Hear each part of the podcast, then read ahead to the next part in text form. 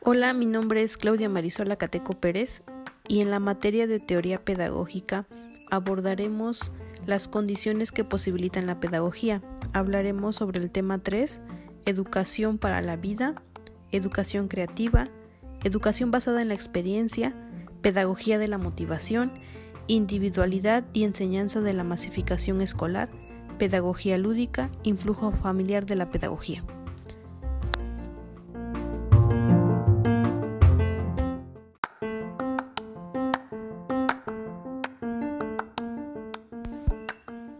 En el subtema 3.1 Educación para la vida hablaremos sobre John Dewey, quien fue un filósofo, psicólogo y pedagogo estadounidense, quien nació en 1859 y murió en el año de 1952. Fue uno de los fundadores de la filosofía del pragmatismo, junto con Charles Sanders y William James. Fue durante la primera mitad del siglo XX la figura más representativa de la psicología y de la pedagogía progresista en Estados Unidos. Dewey fue muy influyente en sus tratados sobre el arte, la lógica, la ética y la democracia. Su postura se basó en que solamente se podría alcanzar la plena democracia a través de la educación y la sociedad civil abogaba por una opinión pública plenamente informada mediante la comunicación efectiva entre ciudadanos, expertos políticos, siendo él el responsable de la política adoptada en la época. Mencionaremos algunos hechos importantes en su vida. En el año de 1884 obtuvo el doctorado por la tesis sobre Kant. Se casó con una de sus exalumnas llamada Alice Chipman quien fue la que contribuyó en interesar a Dewey en los temas educativos y la cual colaboró estrechamente con él. En el año de 1884 se trasladó a la Universidad de Chicago. Allí fraguó su definitivo interés por la educación. En el año de 1904 dimitió como director de la escuela y renunció a su puesto como profesor. Su último destino como docente sería la Universidad de Colombia.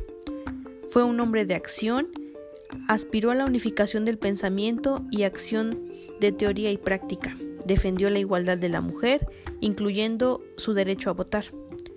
En 1929 fue cofundador de la Liga para la Acción Política Independiente. Tuvo una influencia en el desarrollo del progresismo pedagógico.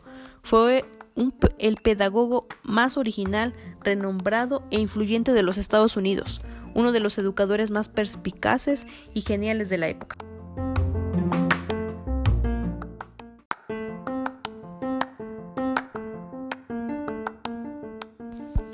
Dewey habla sobre la teoría del aprendizaje cooperativo, el cual se basa en que cada estudiante intenta mejorar su aprendizaje y sus resultados, pero también el de sus compañeros. Depende del intercambio de información de los estudiantes, los cuales están motivados para lograr su propio aprendizaje. Dewey era quien promovía la importancia de construir conocimientos dentro del aula, a partir de la interacción y la ayuda entre los pares en forma sistemática. Hace propuestas teóricas porque critica el enfoque clásico sobre el conocimiento. Él desea crear una escuela nueva en donde el orden social sea guiado por el educador y solamente el alumno sea un orientador. Sus aportes metodológicos son los que pretenden formular sobre nuevas bases una propuesta pedagógica en oposición a la escuela tradicional y antigua, en donde la nueva educación tenía que superar a la tradicional, no solo en los fundamentos del discurso, sino en la propia práctica. Sin embargo, no existió ningún método. Habla sobre un método, pero solamente lo hace de manera abstracta. Él piensa que no existen métodos cerrados y envasados. Pero sí hace una distinción entre el método general y otro individual el primero supone una acción inteligente dirigida por fines.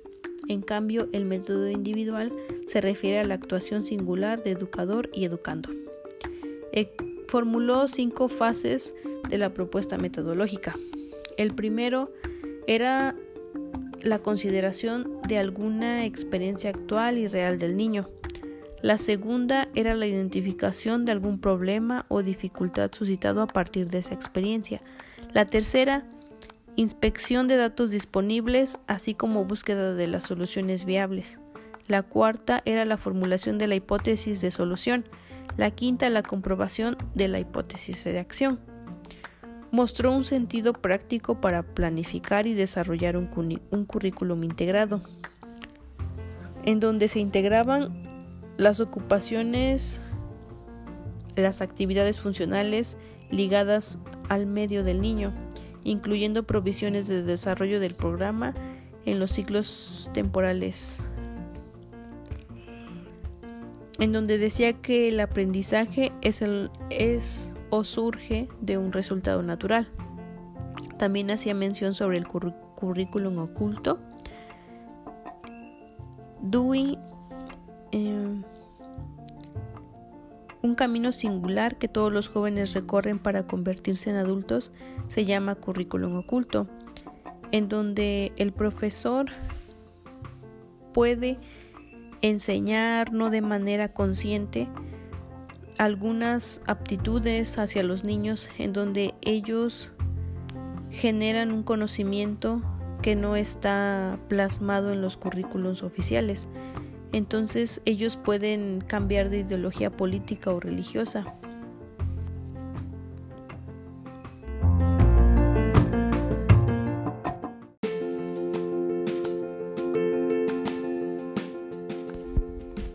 En el tema 3.2, Educación Creativa, hablaremos sobre Carl Ramson Rogers, influyente psicólogo de la historia estadounidense, quien junto a Abraham Maslow fundó el enfoque humanista en psicología.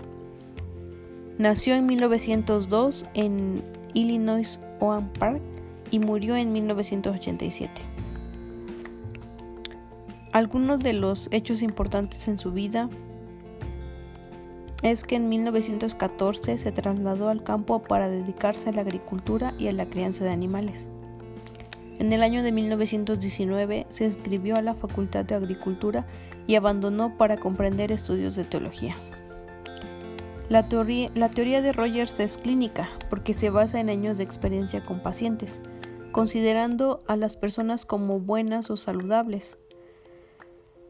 Él considera que la salud mental como la progresión normal de la vida y entiende la enfermedad mental, la criminalidad y otros problemas humanos como distorsiones de la tendencia natural.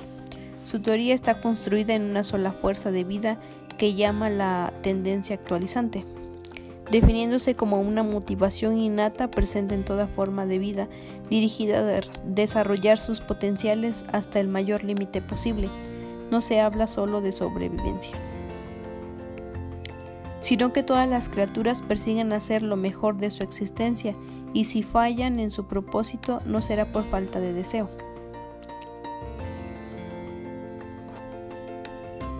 En resumen, esta gran y única necesidad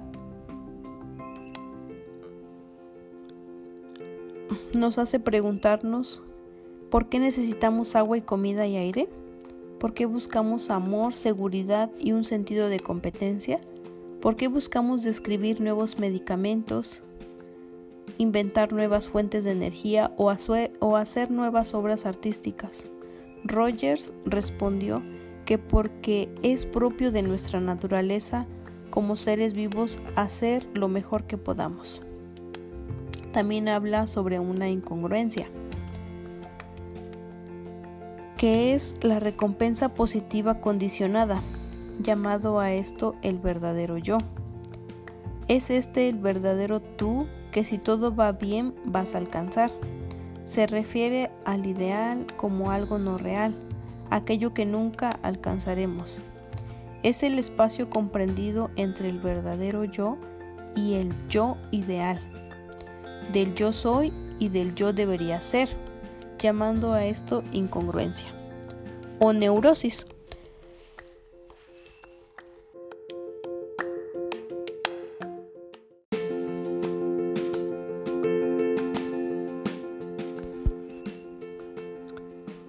Mencionaremos ahora las cualidades del funcionamiento completo.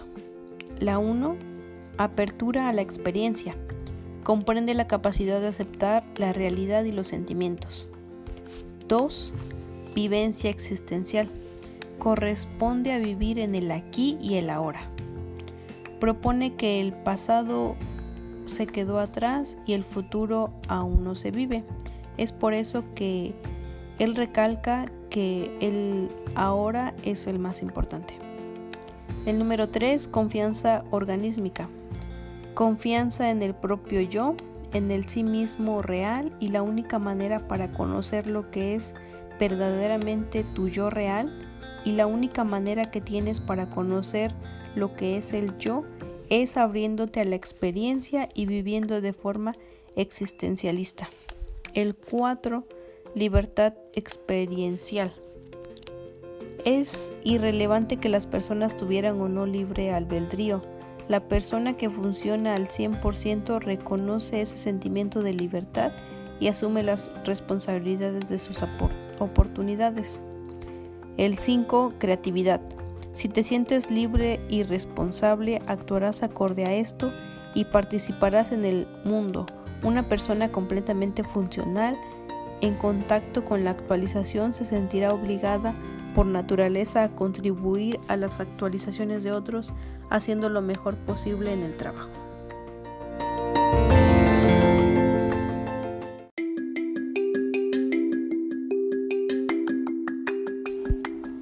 Para el tema 3.3, Educación basada en la experiencia, citaremos al autor Celestín Freinet, quien nació en 1896 y murió en 1966. Fue un pedagogo francés, creador de las técnicas que llevan su nombre, conocido también como método, pero él menciona que utiliza técnicas, ya que las técnicas pueden adaptarse a diferentes contextos y pueden ser utilizadas a diferentes métodos, a diferencia del método que es cerrado y no puede tener cambios. Celestín Freinet nació en una familia campesina en los Alpes Marítimos. Su desarrollo en este contexto le permitiría que en su vida de maestro se acercara y tuviera mayor comprensión hacia la gente de los pueblos. Estudió en la Escuela Normal de Niza. La práctica fue quien le proporcionó los argumentos para tener sus primeras reflexiones sobre la enseñanza que poco a poco fraguaron el fundamento de su pedagogía popular. Su numerosa lectura pedagógica le ayudó a valorar con más claridad la vida y la práctica escolar.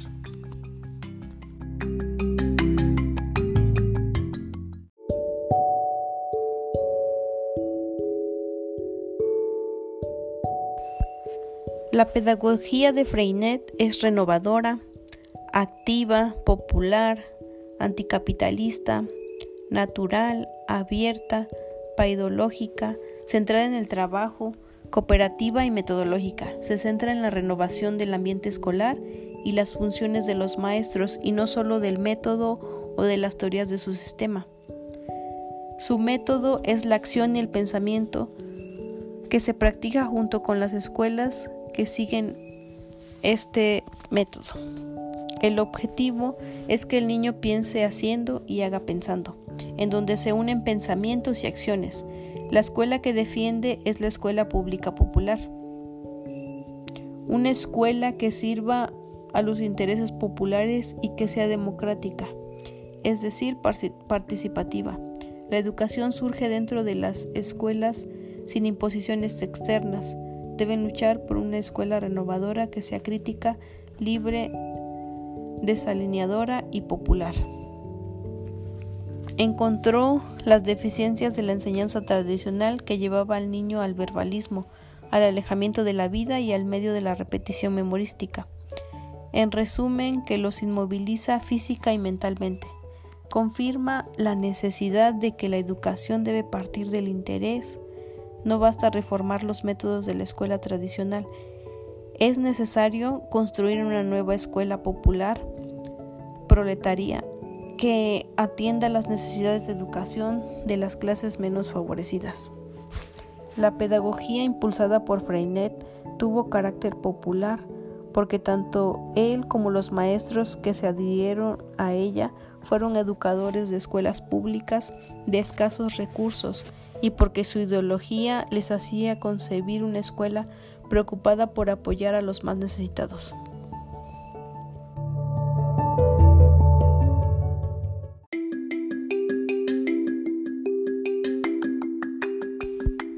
La teoría de Freinet, una pedagogía centrada en el niño, no radica en el hecho de dar un papel activo al niño, sino de construir una escuela viva, continuación natural de la vida familiar, de la vida en el pueblo o en el medio en que se desarrolla. De esta manera se va construyendo una pedagogía unitaria, sin distinción entre la escuela y el medio social.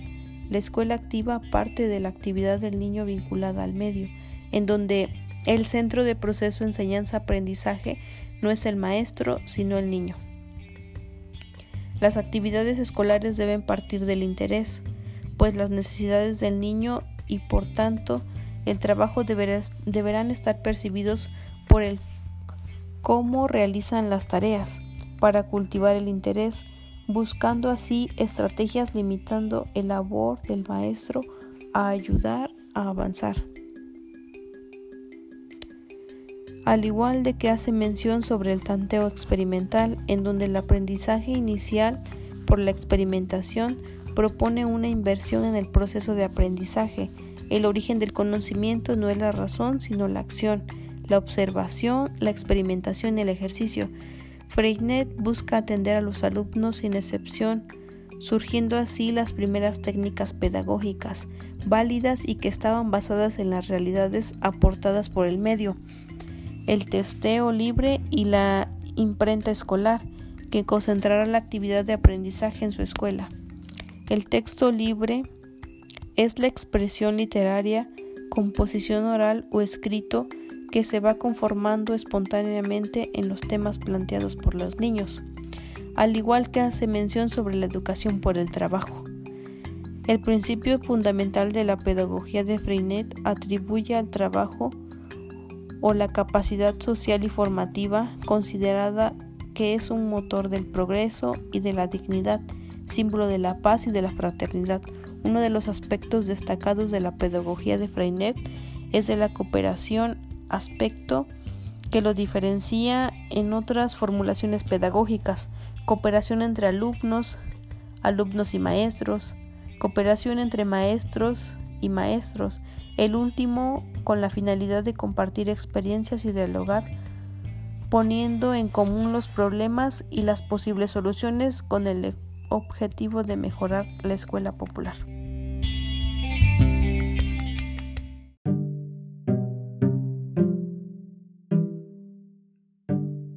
Para el tema 3.4, Pedagogía de la Motivación, se hablará sobre el diseño curricular, el cual es la base de un determinado sistema educativo y está condicionado históricamente por las prácticas sociales desarrolladas dentro de una cultura.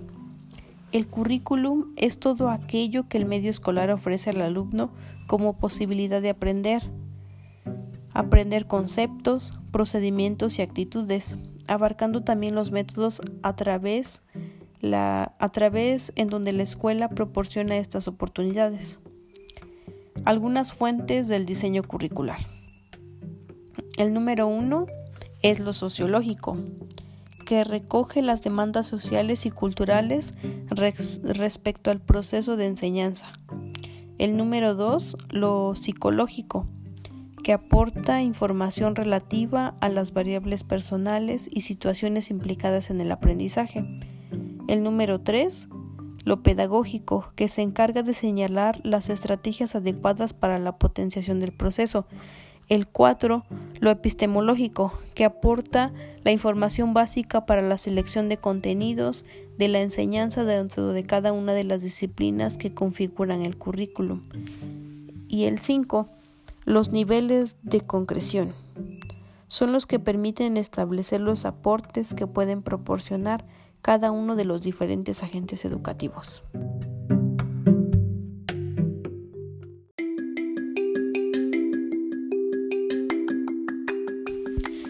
También hace mención sobre los modelos teóricos de la motivación en el aula. Existe el modelo organicista, el cual es un modelo evolutivo y que enfatiza en el desarrollo. Su interés se centra en las etapas evolutivas del individuo y la motivación como intervención. Ocupa un lugar marginal en tanto que el ser humano tiene en forma congénita un impulso hacia el cambio y el progreso. La educación busca alimentar esta tendencia natural y evitar que se pierda. Igual existe la teoría sociohistórico o motivación en el aula, al cual citaremos a Vygotsky, quien dice que toda motivación especialmente humana aparece dos veces, primeramente en el plano interpsicológico y luego en el intrapsicológico, lo cual implica que la necesidad de autodeterminación no será consustancial a nuestra especie. Cierta serie de ideas que operan como mediadores de patrones motivacionales son promovidos en la escuela, el tipo de meta que se enfatiza en el aula, el tipo de inteligencia que promueve el docente, la interacción que se realiza del éxito y del fracaso, el énfasis en el control consciente del proceso de aprendizaje y el tipo de atribuciones que se fomentan. Al igual que mencionaremos los principios para la intervención motivacional. El número uno es la socialización del gusto por la novedad, por la búsqueda de grados moderados de cambio. El 2 es el fomento de la curiosidad del niño. El 3, criterios que edifican a la evaluación de tareas fomentando la búsqueda de resultados, de logros o la autonomía personal. El 4. Aprendizaje de la autoevaluación. 5. La responsabilidad. 6. Insistencia de los padres en niveles elevados de rendimiento y evaluación explícita. La 7. Predilección por el adiestramiento en la independencia. Pasaremos a mencionar sobre el proyecto Carnegie de Charms. Se fundamenta en cuatro secciones principales. El número uno es aumentar el conocimiento profundo del significado y evaluación de los motivos personales. El 2.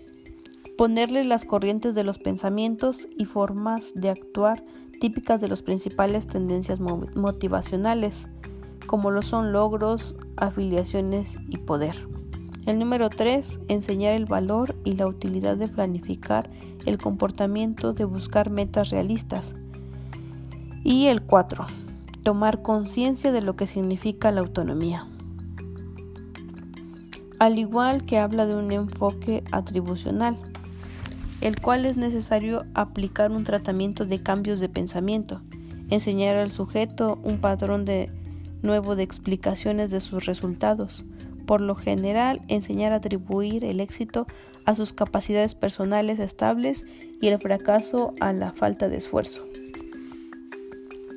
Proseguiremos con la cultura docente y el modo de motivar, para lo cual mencionaremos el modelo Target, el cual es una lista de seis requerimientos. El primero es tarea, que se refiere a la selección y la prestación de las tareas propuestas por el profesor en función de los objetivos curriculares.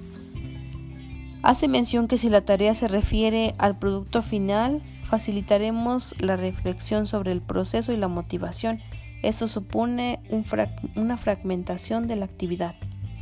El número 2 es la autoridad que es, que es determinar los aspectos relacionados con el manejo de la autoridad en la clase para que contribuya a una mejor motivación en, el, en este. Existen profesores permisivos, otros autoritarios y otros democráticos o colaboradores que logran de manera directa un buen control en clase. El número 3 es el reconocimiento. El elogio cuando es dado por una figura relevante, tiene poder de refuerzo. Al igual que es importante considerar qué es lo que se elogia y cómo se hace. El número cuatro son los grupos, que es trabajar en cooperación. Esta estrategia tiene ventajas motivacionales, además resultados terapéuticos para los alumnos que han desarrollado miedo al fracaso. El 5 es la evaluación, la cual se define como la dimensión o proceso producto. La evaluación se centra en el producto final sin considerar el proceso que hace el alumno. Dimensión pública-privada. Hace relación a los criterios dando información sobre el proceso. Centra su atención en el trabajo personal y en el modo de superar posibles errores en su propio proceso de aprendizaje. Y el último, el 6, que es el tiempo. que se establece controlar con cierta tolerancia los tiempos medios para la resolución de tareas. Ahora hablaremos sobre los componentes para una adecuada intervención motivacional. El número uno es el deseo de dominio y experiencia de la competencia, que debería hacerse los profesores en que se caracterizan los cuales deberían tener la actividad docente a fin de que los alumnos comprendan de lo que está en juego realmente es la adquisición de competencias y no otra cosa. El número dos es el deseo de aprender algo útil, el no saber de modo preciso para qué puede servir lo que estudias puede resultar desmotivante. Siempre se tiene que explicar al alumno que el aprender algo nuevo va a ser útil para su vida diaria. El número 3 es el deseo de conseguir recompensas. A menudo se piensa que lo que motiva a los alumnos no es el aprendizaje, sino lo que podríamos conseguir con él. El número 4 es la necesidad de la seguridad que da el aprobado. La necesidad de conseguir una meta extrínseca al propio aprendizaje estimula un esfuerzo que, tiene, que tiende a afectar los resultados visibles más que el aprendizaje. El número 5. Necesidad de preservar el autoestima. El miedo al ridículo, a perder el estima personal frente a los demás, produce una inhibición de la tendencia espontánea a pedir. Aclaraciones cuando no se sabe, con perjuicios obvio en el aprendizaje. El número 6 es la necesidad de autonomía y control, de la propia conducta. La preocupación por actuar de forma autónoma puede tener consecuencias positivas en lo que se refiere al trabajo escolar, pero para que se produzca la experiencia de autonomía y control personal es necesario que el alumno perciba que posee las competencias cuya adquisición es el objetivo de trabajo escolar, facilita la posibilidad de elegir y al igual que el alumno perciba que el trabajo escolar lleva de hecho el ejercicio y la adquisición de recompensas. El número 7 necesita que la aceptación personal incondicional es necesario para los profesores. Revisemos que no solo nuestras pautas específicas de actuación docente, sino las pautas generales de intervención verbal y no verbal con las que los con las que nos comuniquemos con nuestros alumnos y alumnas, la aceptación incondicional de que ellos tenemos y nuestros intereses en su progreso personal.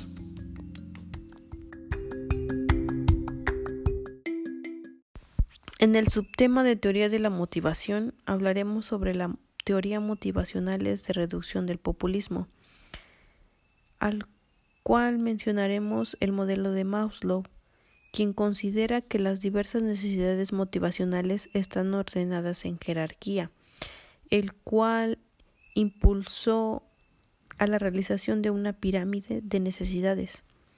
A la vez sostiene que antes de que se puedan satisfacer las necesidades complejas y de orden más elevado, es preciso satisfacer las necesidades primarias. En este modelo se puede conceptuar como una pirámide en la que las necesidades primarias se encuentran ubicadas en la base, mientras que las de mayor nivel se ubican en la parte superior. Solamente cuando han sido satisfechas las necesidades básicas de orden inferior puede una persona considerar la satisfacción de las necesidades de orden superior? Según el modelo motivacional de Maslow, las necesidades motivacionales que se suceden en una jerarquía que va desde las necesidades primarias hasta las de orden superior, las categorías específicas incluyen a las necesidades fisiológicas, de seguridad, de amor y pertenencia, de estima y al final las de autorrealización. Ahora hablaremos sobre la teoría cognitiva. Las teorías cognitivas de la motivación son aquellas que explican la motivación de cada individuo centrándose en el papel que desempeñan los pensamientos, las expectativas y el compromiso del mundo. La motivación intrínseca es aquella que provoca que la gente participe en una actividad para su propio esfuerzo y no por la recompensa tangible que deriva de ello. La motivación intrínseca, extrínseca, es aquella que provoca que las personas participen en una actividad por una recompensa tangible. Ahora hablaremos sobre la teoría de los incentivos. El imán es la motivación. En lugar de centrarse en factores internos, la teoría de los incentivos explica la motivación con base en la naturaleza de los estímulos externos.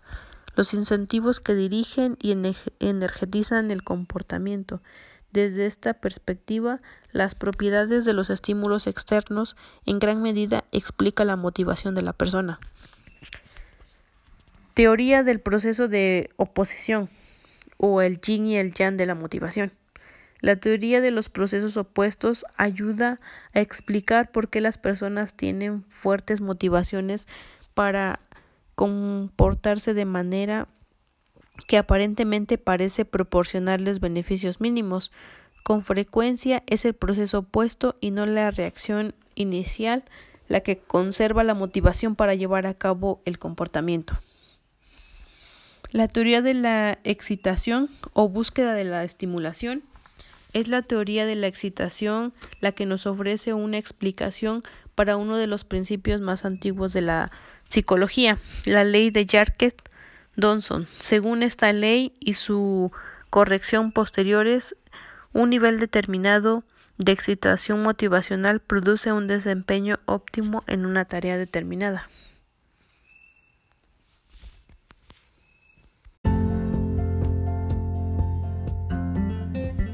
En el tema 3.5, individualidad y enseñanza de la masificación escolar.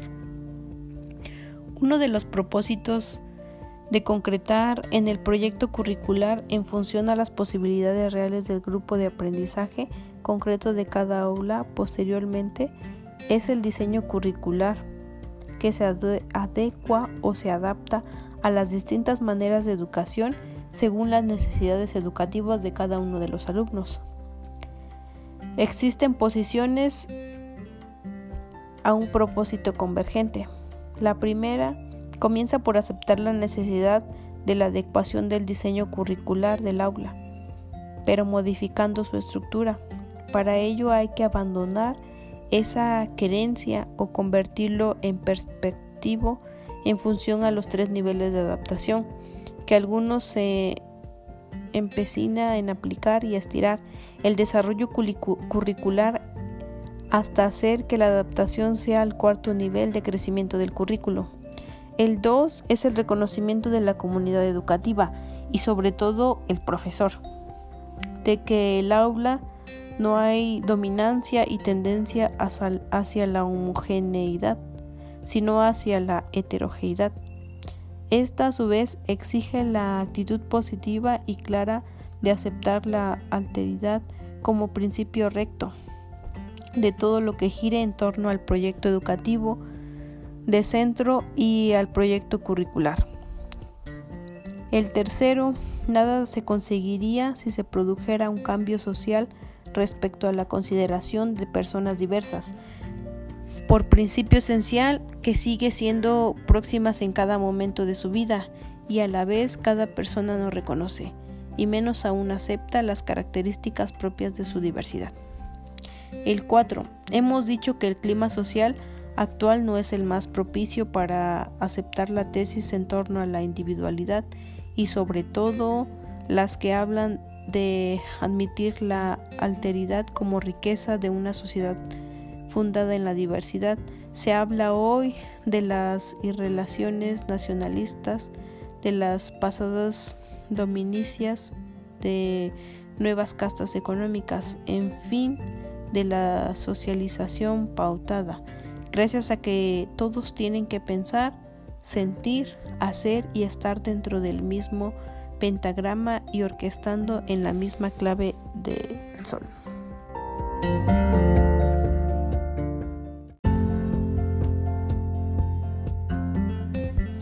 Ahora hablaremos sobre el tema 3.6, Pedagogía Lúdica.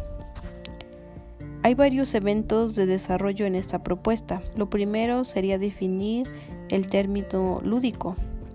Teniendo este contexto como referencia, se lo contrastará como la escuela que hoy vivimos, con sus características fundamentales que tanto forman para la vida, en qué medida fuerza las características positivas en que llegan los niños a ella, qué aprendizajes significativos preparan la mente de los infantes para enfrentar problemas cada vez más complejos, con mayor iniciativa, imaginación y creatividad.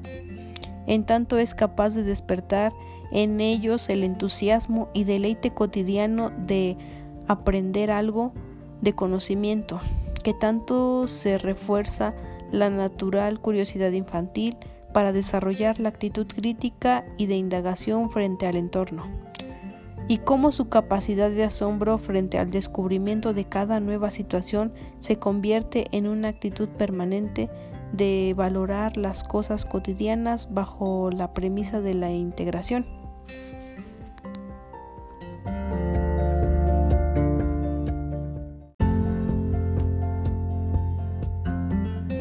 Nicolás Buenaventura, 1995, crea una argumentación holística alrededor de la conformación de realizaciones entre los componentes de la comunidad, una que determina su estructura, que es externa a la voluntad de sus integrantes y otra que hace reflexibles, que airean a las otras, que abren espacios, que dependen de los comportamientos humanos que son parte inherente de la voluntad y de la libre expresión.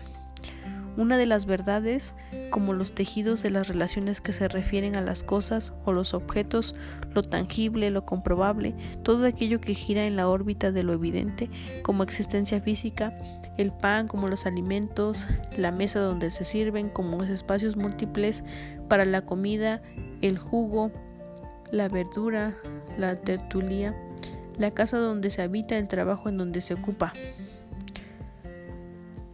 La categoría de tiempo no puede estar fraccionada como comúnmente se cree, que existe el tiempo de juego, en el trabajo, en el descansar, en el de conversar, etc. En las comunidades indígenas tradicionales, en las que el trabajo es manual, la relación entre lo lúdico y lo laboral no es visible, porque parece como si se tratara de confundir los dos mundos. En las lenguas aborígenas, danzar y sembrar no requieren sino un solo verbo. Una misma palabra califica los dos, las dos actividades. Se supone que la germinación es el resultado de un ritual.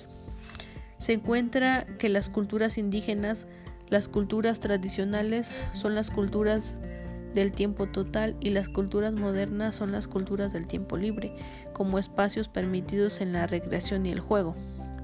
Esta cultura debe prepararse para integrar el trabajo dentro del tiempo libre como otro espacio lúdico de gozo o creatividad. Será la expectativa de un grupo humano donde el goce de producir sea creador o rinda más a favor de la productividad que el lucro de un beneficio del productor. Definiremos qué es la escuela. Un espacio para aprender. El profesor Francisco Cajío en 1996 describe con precisión, detalle la caracterización de la escuela de hoy y elabora reflexiones tan profundas que no encuentran otra alternativa que hacer una composición libre del texto.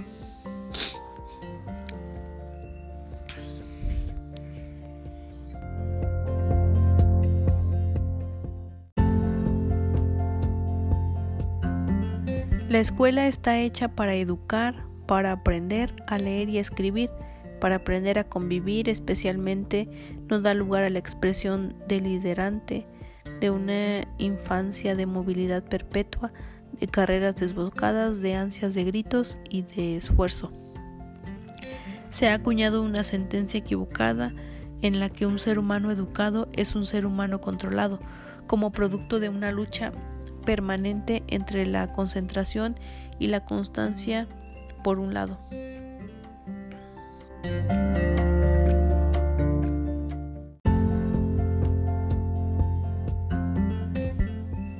La escuela debe convertirse en un gran proscenio donde el niño, hablando, interactuando, desarrolle su capacidad simbólica, jugando, construya su propio pensamiento, su propia manera de ver e interpretar el mundo, indagando, preguntando, disfrute del asombro al descubrir lo nuevo, porque su mundo simbólico lo cimienta cuando se da, cuando habla, cuando pregunta, cuando se ubica. Sobre esta base el maestro necesitará trabajar más el fenómeno del habla, el símbolo que determina la competencia lingüística del niño y aprende de las competencias lingüísticas. No será necesario de la primaria las normas de la gramática porque no hay división entre el significado y el significante.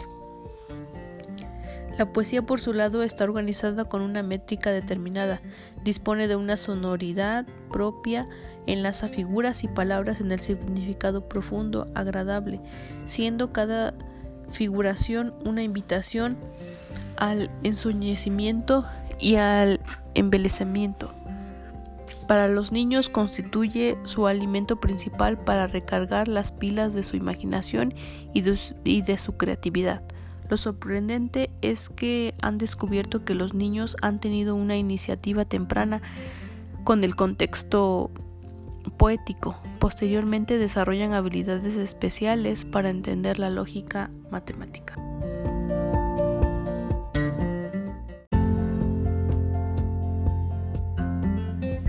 El papel estratégico de la nueva escuela.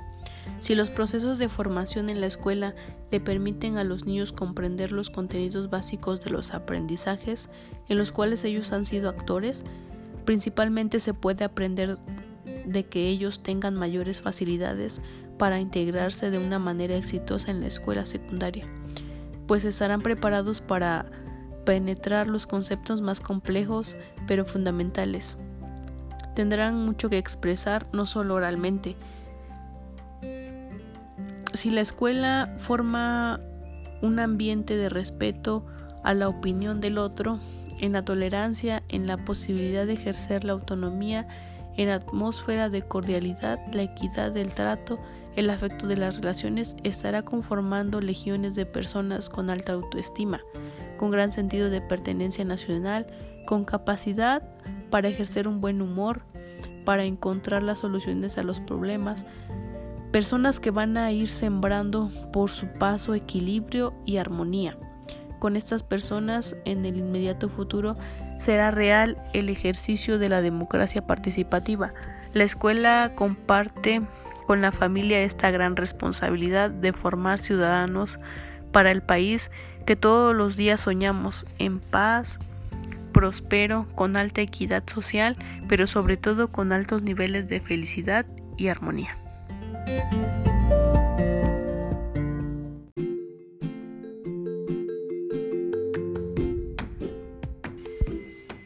El tema 3.7 titulado Influjo familiar en la pedagogía hablaremos sobre la familia como un agente educador.